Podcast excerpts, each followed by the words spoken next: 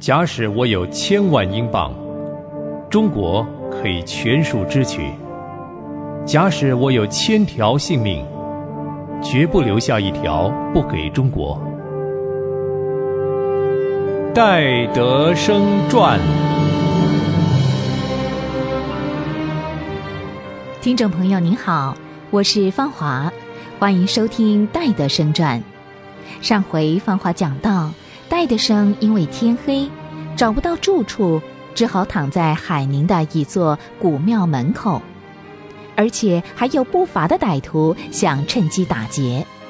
那个人影走到他身边，仔细的打量了一下，看戴德生睡着了没有。因为天很黑，没有亮光，看不清楚。可是戴德生却看得清清楚楚。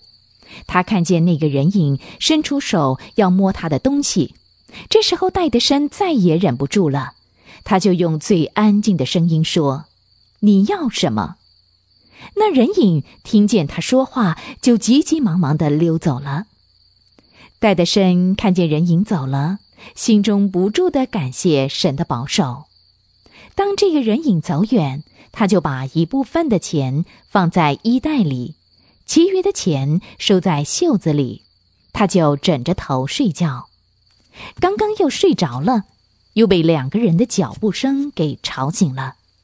戴德生越疲倦，神经越敏感，最小的声音都可以惊醒他。这时，他只有再一次的求主保护，他还是躺着一动也不动，直到有一个人到他的衣底下摸钱，他才说话了。你们要干什么？哎，我们我们跟你一样，呃，是要这边过夜的。那请你们到那边去吧，这边留给我。哎呀，这边那边还不是一样？是吗。好，那我坐着陪你们。哎哎，好，你呀，你还是躺着睡吧，否则明天不能做工了。啊对呀对呀，不必怕，我们不走，也不会让坏人来害你的。你们听我说吧，我不用你们来保护，我不是中国人。也不拜你们的菩萨假神，我是敬拜真神上帝的，他是我的天父，只要信靠他。我知道你们要干什么，告诉你们吧，我一定要看着你们。我决定不睡了。那两个人见戴德生不是好欺负的，有一个人就走开了。不一会儿，他又带另外一个人来，这时候有三个人了。戴德生有点紧张，但是他有最好的方法。就是仰望他侍奉的神。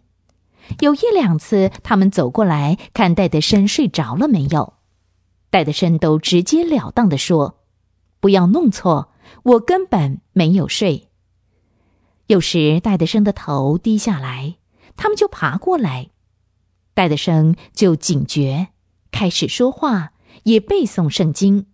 他高高兴兴的唱起赞美诗，唱一会儿。他就出声祷告，三个人反而受不了了，结果他们就走了。天快亮了，戴德生就在庙口的台阶上睡了一会儿。第二天早晨天刚亮，昨晚陪着他找旅馆的那位年轻人来叫他：“哎，喂喂喂，醒醒啊，醒醒！呃，哎，你，你，睁开眼睛看看啊！哎，做什么？”做什么？你忘记了？昨天晚上那么多人欺负你，是我陪你一起回到旅社的。哎，做什么？你忘记了吗？昨天晚上那么多人欺负你，哎，是我陪你一起去找旅馆的呀。你还记得吧？哦，你也没帮助我什么。笑话，我不是睡在这庙口吗？少啰嗦，给钱！你不给钱嘛？哼，叫你好看你。你想怎么样？啊，饶命啊，饶命啊！你不要耍野啊！我可比你力气大。好，好，好，我我是跟你开玩笑的啦，先生。等一会儿放炮才开城门呢，求求你啊！哦，给我几个大钱买个大烟吧。要别的钱有，买鸦片的钱没有。那这是给你那两根蜡烛的钱，先生大爷。行行好嘛，我不抽烟就会死哎！戴德生又回到了海宁，四处打听仆人挑夫的下落，后来又回到他两天前跟仆人挑夫分开的石门。这时，他开始省察自己。他想到神对他那么好，他也懊悔昨天晚上为什么忘了求主给他一个住处。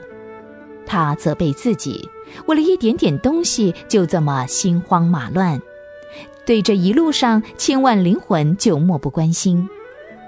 戴德生这时候不但不为仆人挑夫生气。反而一样样的想起自己的罪来，他求主的宝血洁净。当他这样自省的时候，他知道神已经悦纳了他，赦免了他，洁净了他。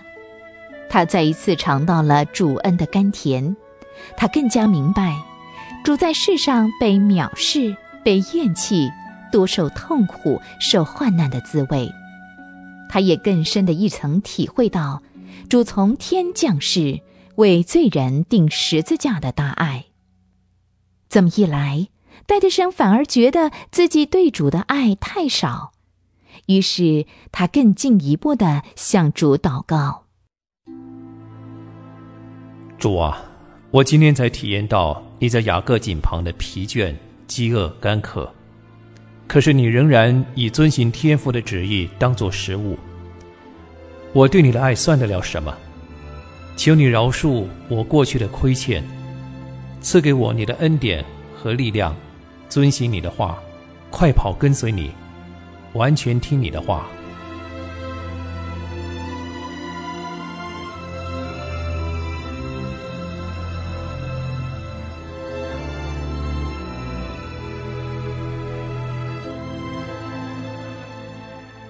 亲爱的朋友。如果我们像戴德生一样被人欺负、饥寒交迫，还能不抱怨什么？而他还因此而彻底反省、认自己的罪。神的拣选绝对不会错。戴德生此时为自己祷告，还为英国以及他的同工们祷告。这些灵魂的释放喜乐，化成了滚滚的泪珠。让戴德生把路途的辛苦都忘记了，于是不知不觉地抵达了目的地。戴德生所雇佣的仆人和挑夫下落如何呢？欢迎您下回继续收听《戴德生传》。